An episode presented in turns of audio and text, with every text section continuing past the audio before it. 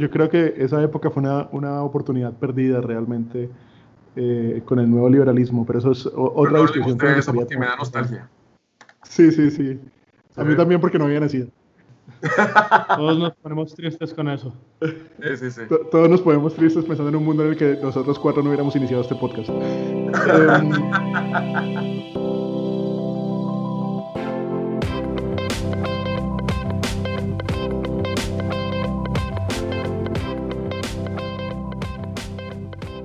Hola, hola, esto es Charladito Podcast, un podcast sin corrección política y con un poquito de límite de tiempo porque nos dijeron que los capítulos estaban muy largos. Eh, les recuerdo que si les han gustado esos últimos capítulos, los compartan en sus redes sociales, es la mejor forma que tenemos de, crecer, o por WhatsApp si quieren, ya que estamos en cuarentena. Em, y si no les gustaron, compártanselo a sus enemigos para que sufran como ustedes sufrieron. Em, Juan nos preguntaba una cosa en el episodio anterior y es si vale la pena hacer nosotros nuestros propios productos, así no seamos los, así no seamos los mejores haciéndolos. Por ejemplo, en el asunto de los ventiladores para las unidades de cuidados intensivos. Si tenemos la oportunidad de hacer ventiladores, no sé, creo que incluso teníamos un proyecto al respecto con, con impresoras 3D y ese tipo de cosas. Vale la pena que intentemos nosotros hacer un producto que nos puede servir muchísimo en una época de pandemia para lograr eh, suplir la necesidad. No sé, el primo, Leo, Juan, ¿qué piensa? Totalmente, totalmente. Yo lo llevo a una referencia histórica. ¿sí? ¿Será que de haberse dado cuenta de que Gottfried Leibniz estaba trabajando en lo mismo, Isaac Newton debió o debía haber detenido su trabajo sobre el cálculo? Y viceversa. ¿Era necesario? No, porque se podían complementar, ¿no? Ah, voilà. Y detrás Pero además eso no lo hizo como en una semana. Ah. ¿Como en medio de una pandemia? No había tiempo de que se diera cuenta. No, no, no. Por eso, bajo el supuesto. Bajo el supuesto. ¿Sí? Bajo el supuesto. Yo pienso que detrás de, eso hay un concepto únicamente y es el de autosuficiencia. ¿Sí? No dependencia de. Es decir, yo, supongo, yo supongo que detrás de eso habrá una, una sarta de, minucias económicas y políticas de las que nos podrá, sobre las que nos podrá ilustrar Juan, ¿sí? porque allí sí yo no me muevo. Eh, pero eh, a mí me gusta mucho ese refrán que reza que un buen rey busca la paz pero se prepara para la guerra. ¿Sí? Es decir, yo puedo eh, usar lo que tú produzcas y comprártelo, porque eso, esa es la economía en, su, sentido más, más fundamental, supongo yo. ¿sí? Comprar y vender. ¿sí? Yo te aliviano las cosas, pero yo te aliviano el trabajo, pero tú pagas por ello, etc. Pero me parece que también es sabio tener esa, esa, esa, digamos que esa forma de ser de fondo, ese yo también soy capaz de hacerlo. Yo, yo tengo algo que decir al respecto, pero quiero saber qué está pensando Leo porque lleva rato haciendo caras. es que, es que hay una cosa. Eh, Jorge, Jorge lo está viendo desde, desde un lado de, de, de, bueno, o sea, habrá pues unas condiciones económicas pues para, para hacer, para digamos Colombia dedicarse a hacer esos, esos productos o esos, e, esos artículos, ¿cierto? Pensando yo en la, en la manufactura colombiana, ¿no? Y, yo pienso que, que, detrás de eso también tiene que haber algo como de, de honor, ¿me entendés?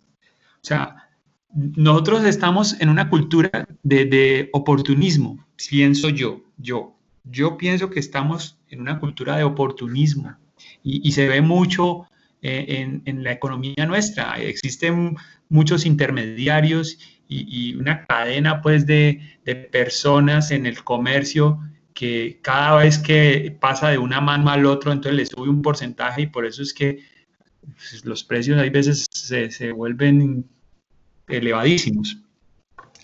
Pero entonces, yo no olvidémonos de eso un momento y pensemos como en el honor, pensemos en, en, en, el, en, en, la, en la, ¿cómo será la capacidad que tengo busca el, colombiano de, de, enaltecer, o sea, de aumentar el honor y decir, bueno, es que, es que es por el honor de colombianos que vamos a hacer esto para nosotros mismos y que sea, que usemos nuestros productos, así el otro producto que venga de afuera sea más barato. O sea, eso... Yo, yo... Dale, termina la idea y te cuento y hablo. ¿Hasta, hasta, dónde, hasta, dónde podrán, ¿Hasta dónde podremos nosotros como sociedad cambiar debido pues, a lo que estamos viviendo? ¿Será que, ¿Será que esto que estamos viviendo nos, nos, nos lleva allá? ¿Nos lleva a, a, poder cambiar el chip y decir, puta, dejemos de ser tan, tan oportunistas y como tan, tan, como, como tan buscando siempre la oportunidad y, y más bien pensemos en ganar un poquito en, en, en respeto, en, tolerancia, en, el honor y, y todo eso? ¿Será que somos capaces de cambiar? Yo no lo creo. A mí la pregunta que me gustaría hacerle a Juan, para que nos ponga luz sobre eso, es ¿por qué, ¿por qué necesitaríamos el libre mercado? ¿Por qué no podríamos ser en general, en general, eh, en términos de, de, producción, eh, autosuficientes y aislados? E, ¿Eso en la vida real no es posible? ¿Estás con Corea del Norte? Sí, claro. Ese es un país aislado. Ya, pero más allá de eso, no es países aislados, el problema es este. Ah, escucho. Mucho del avance tecnológico se produce por la competencia, por el afán de ser más eficientes en un aspecto específico. Vale. Si no tenemos competencia y si además somos proteccionistas, entonces nos vamos a aislar de muchos de los avances tecnológicos que están ocurriendo en el mundo exterior. ¿ya? Entonces, si estamos aislados, no tendríamos internet. Si estamos aislados, no tendríamos acceso a este tipo de tecnología que nos permite hacer un podcast y ponerlo para que el mundo o algunas personas nos escuchen. Y que nos puedan seguir en arroba charladito P en Twitter y en Instagram. Yo quiero hacer una pregunta. No, pero no, no cortes, no cortes, por favor. ¿Sí? No corto. Eh, yo, yo, quiero hacer una pregunta y, o sea, vos me estás insinuando que Wakanda no podría existir. Genial. Lo que pasa es que allá hay una salvedad muy interesante. Me encanta que lo haya dicho, ¿sí? Y es que Wakanda está en la posición inversa. Se supone que Wakanda es mucho más avanzada que el resto del planeta. ¿Sí? Se supone. Y Wakanda no existe. no, no, no, no, no, es un ejercicio de la imaginación, hombre. ¿Sí? Pero, pero, pero, pero estamos ejercitando la imaginación, ¿no? desfibrilando claro, lo que sea claro, que dijo el primo hace tres capítulos. Por eso, por eso, lo, por eso lo valido, porque hay que usar la imaginación, ¿sí? Eh... A ver, la teoría nos dice que si nosotros nos encontramos aislados, pero en ciertas condiciones benéficas y que tenemos una lógica económica y laboral que no necesariamente está guiada por el capitalismo como se conoce tra tradicionalmente, entonces sí, el proteccionismo nos podría llevar a un nivel más alto de desarrollo que otros países con los que en teoría estaríamos compitiendo o más bien habríamos dejado de competir. Sin embargo, el problema es que no tenemos un monopolio de el intelecto. Y como no tenemos un monopolio del intelecto, no podemos garantizar que las cosas que desarrollamos nosotros sean más avanzadas, sean más eficientes y sean más útiles que las cosas que se están desarrollando en el exterior. Por eso, por eso ahí ¿qué, sería, ¿qué sería ese monopolio del intelecto, Juancho? que solamente en Colombia todas las personas que nazcan nazcan con un coeficiente intelectual muchísimo más alto que en el resto del mundo. ¿Como los pero, pero ahí es donde, ahí donde hacemos, tenemos que hacer ¿Sabían que a los asiáticos los están discriminando para entrar a Harvard? Hashtag no discriminen a los asiáticos. ¿En serio los están discriminando? claro. Claro, porque si no establecieran ese tipo de cuotas, entonces los, los asiáticos serían las únicas personas capaces de entrar a Harvard.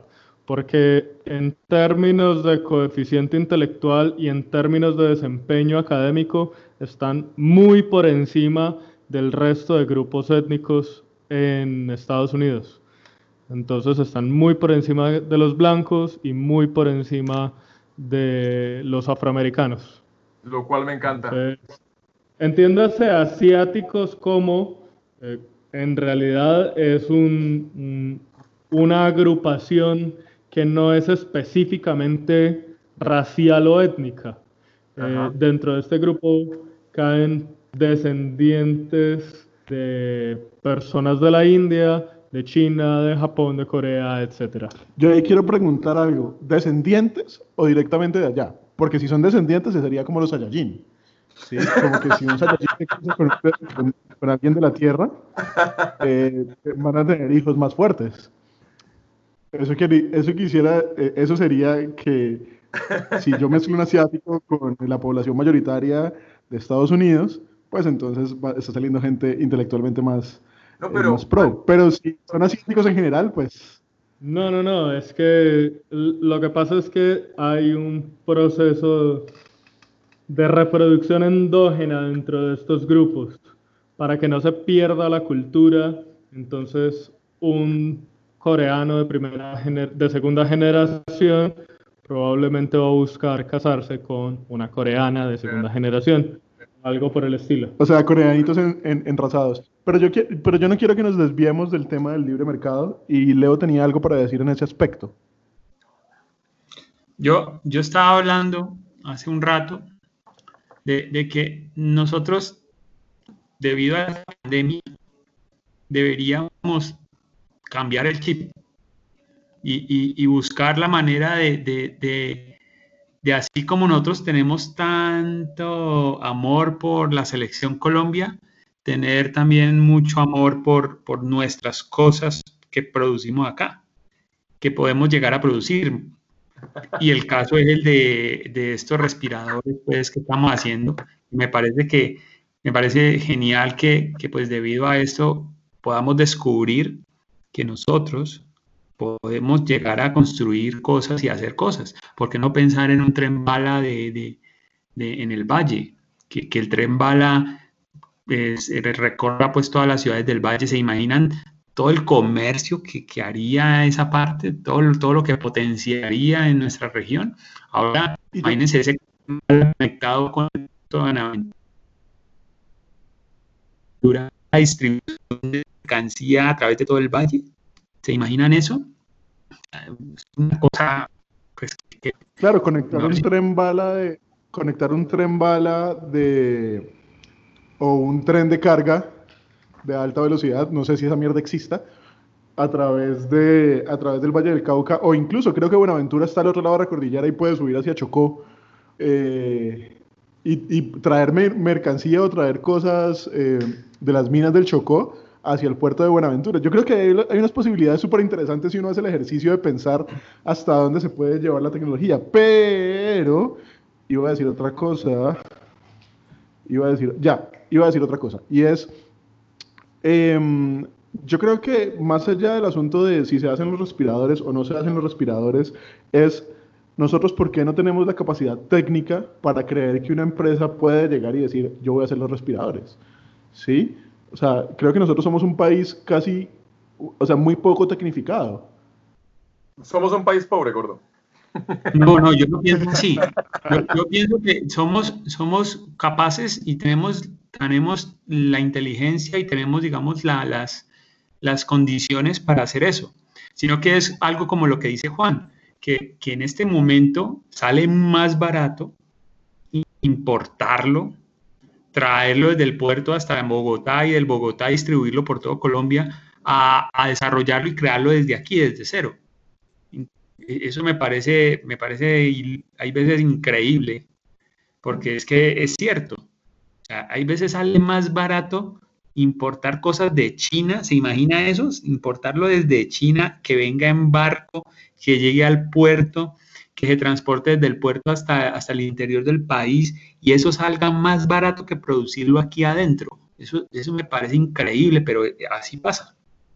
Ahí hay, claro, porque ahí hay cosas, por ejemplo, ahí hay cosas, por ejemplo, como que, em, el, por ejemplo, la producción de un iPhone. ¿sí? La producción de un iPhone es, eh, eh, hay, hay, que hacer toda una cadena de, de, producción, una supply chain se llama eso, eh, en la que hay que llevar los, unos componentes de Corea, otros componentes de la India, otros componentes de Taiwán, ¿sí? Y todo se ensambla en China, ¿sí? Si yo, si yo tuviera, si yo fuera a hacer los iPhones en Estados Unidos, por ejemplo, a mí me tocaría traer todos esos componentes hasta Estados Unidos, lo cual va a encarecer el asunto. digamos que al final traer las cosas de China es, es casi que una y que salga más barato es, es una consecuencia de la globalización. Tiene sentido, tiene mucho sentido. Además que no nos podemos eh, apartar del hecho de, de, que algunas políticas de regulación con respecto a las prácticas laborales eh, nos ponen ciertamente en desventaja. Cuando nosotros competimos con países donde los niños pueden trabajar en fábricas, pues es evidente que podemos estar en desventaja. Eh, pero de nuevo, yo quiero poner sobre la mesa, ¿deberíamos hacer este tipo de cosas aún si no somos los más eficientes? Por ejemplo, ¿deberíamos desarrollar las tecnologías o empezar a implementar las tecnologías eh, que nos permitan eh, la construcción de trenes de alta velocidad aún si no somos los más eficientes en ello? solamente porque confiamos en que la cadena de, suministro y la cadena de ese tipo de productos nos va a generar un beneficio mayor que simplemente traer las partes? Sí, yo pienso que sí. Yo pienso que todo eso hace parte de lo que es una nación y hace una nación. Una nación es, es un conjunto de, de gentes que, que en alguna medida son eh, semejantes, suficientemente semejantes en lo cultural, pero que además hacen cosas como conjunto. Si no, no hay nación. ¿sí?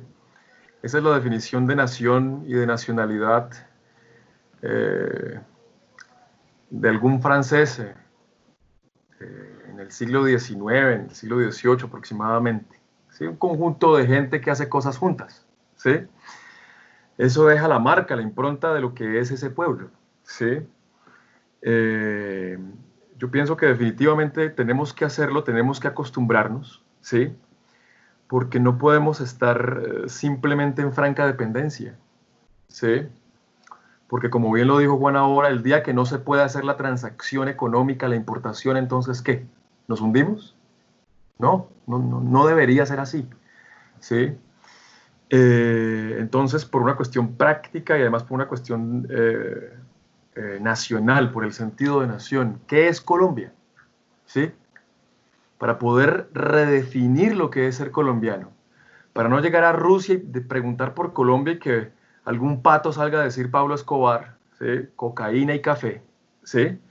pues tenemos que redefinirnos, tenemos que hacernos nación para que algún día le preguntemos a una rusa bien bella, bien divina, por Colombia, y la rusa nos diga, ah, tecnología de primer nivel, ¿sí? Ah, gente muy inteligente, ¿sí? Hay que empezar el camino, sí, hay que empezar el camino. Y yo pienso que eso es imprescindible. Estoy, estoy totalmente de acuerdo con el primo. Eh, creo que Jaime Garzón era uno de los que, los de los que lo decía, ¿no? Desde una perspectiva mucho más... También, eh, Galán también lo decía. Galán lo dijo en un discurso al público. Dijo más o menos algo así, para que en adelante o en el futuro a ningún colombiano le dé vergüenza mostrar el pasaporte en un aeropuerto. ¿Sí? Para que sea todo lo contrario. ¿Sí? Ah, colombiano, bienvenido, qué bien venga, apórtenos. ¿sí? Yo creo, yo creo, yo creo que esa época fue una, una oportunidad perdida realmente eh, con el nuevo liberalismo, pero eso es otra discusión. que me da nostalgia. Sí, sí, sí. A mí también porque no había nacido. Todos nos ponemos tristes con eso. Sí, sí, sí. Todos nos ponemos tristes pensando en un mundo en el que nosotros cuatro no hubiéramos iniciado este podcast. Em, cuatro hombres cisgénero hablando de temas que no deberían. Um, pero. eh, yo estoy totalmente de acuerdo con el primo. Soy eh, 100% de acuerdo en que nosotros tenemos que reinventarnos como nación. Eh, y creo también que tenemos las oportunidades para reinventarnos como nación. Nosotros, aquí está todo por hacer. O sea, nosotros podemos ver, somos un país pobre o podemos ver, está todo por hacer. Y sí, hay unas condiciones sociales eh, súper difíciles, eh, hay unas cosas que hay que resolver y que hay que exigirle al Estado, pero también creo que somos capaces, y sé que Leo está de acuerdo conmigo, por ejemplo, eh, en que somos capaces de crear muchas cosas, de por qué no hacerlo nosotros también, ¿no? O intentar hacerlo, bueno, no intentes, hazlo, como decía Yoda.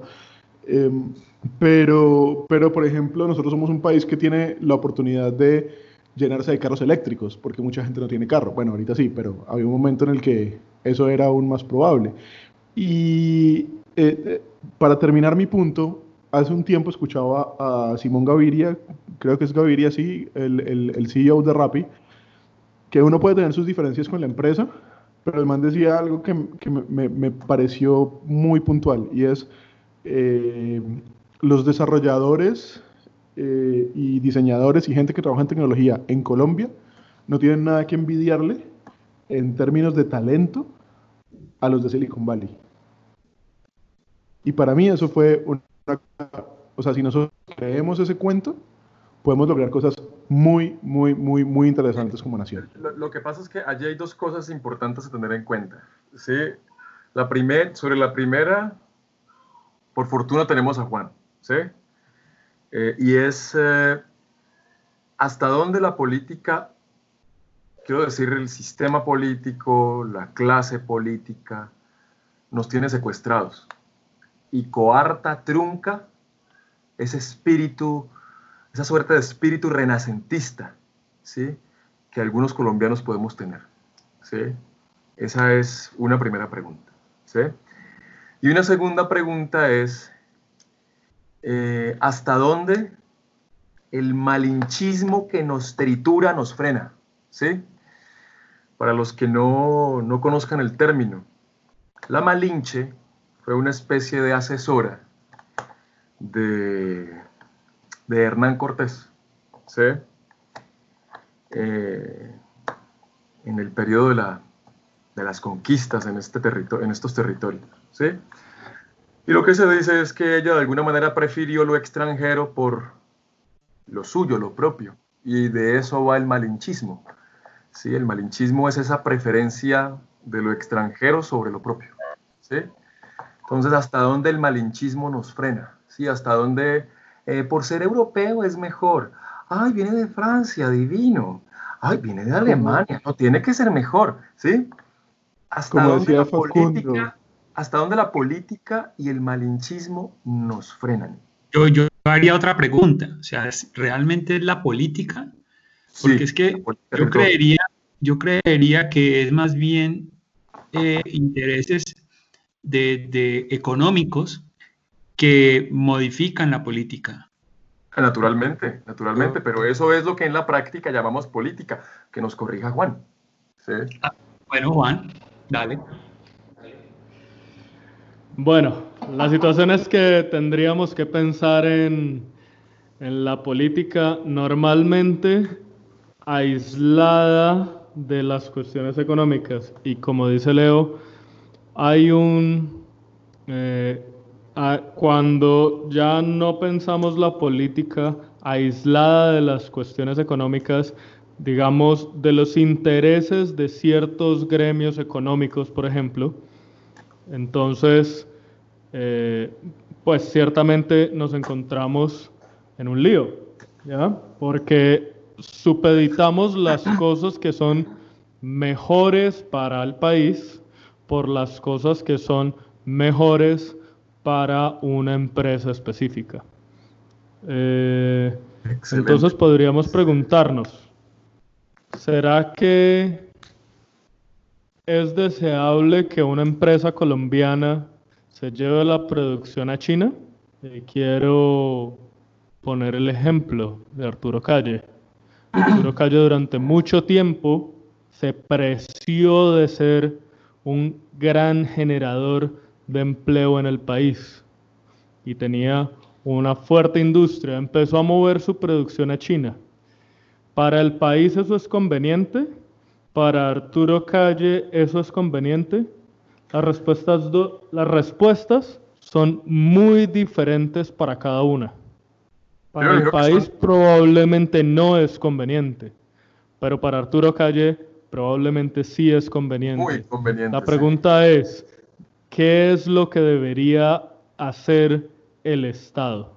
El Estado tiene las capacidades y si las tiene, debería, con, debería poder ejercer algún tipo de regulación que impida que las empresas nacionales pongan su producción en el exterior?